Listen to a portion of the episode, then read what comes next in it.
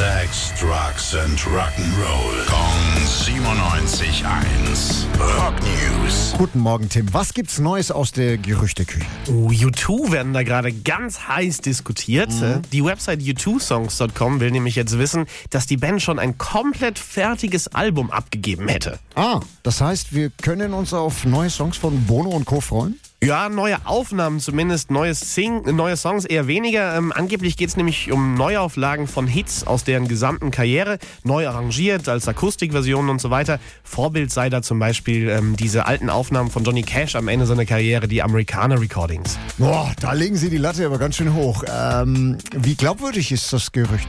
Naja, also dass ein Album kommen soll, das ist ziemlich sicher. Das haben Bandmitglieder letztes Jahr schon immer wieder mal erwähnt und auch, dass da Akustikversionen und sowas mit dabei sein soll. Als Release hat die Website dann außerdem Oktober angegeben und das lässt ja noch mal ein bisschen Zeit. Also ich denke, da ist ziemlich viel dran. Da dürfen wir also gespannt sein. Mhm. Dankeschön, Tim. Rock News. Sex, Drugs and Rock'n'Roll. Kong 97.1.